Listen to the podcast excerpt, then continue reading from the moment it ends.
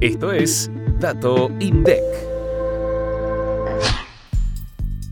En mayo de 2023, la dotación total de la Administración Pública Nacional y Empresas y Sociedades alcanzó las 342.311 personas.